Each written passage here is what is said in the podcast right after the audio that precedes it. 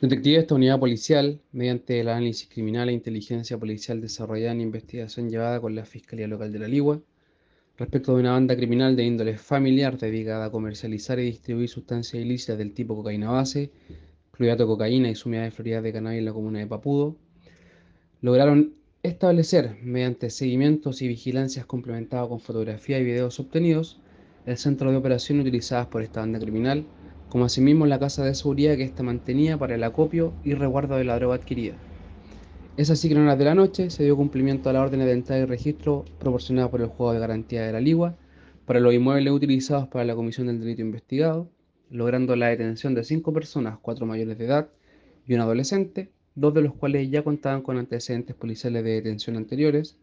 incautando cocaína base dosificada en 24 envoltorios con un peso de 116,17 gramos,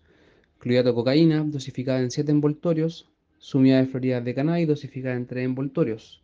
Además, se incautó una balanza digital, dinero en efectivo y el vehículo utilizado para la distribución de la droga.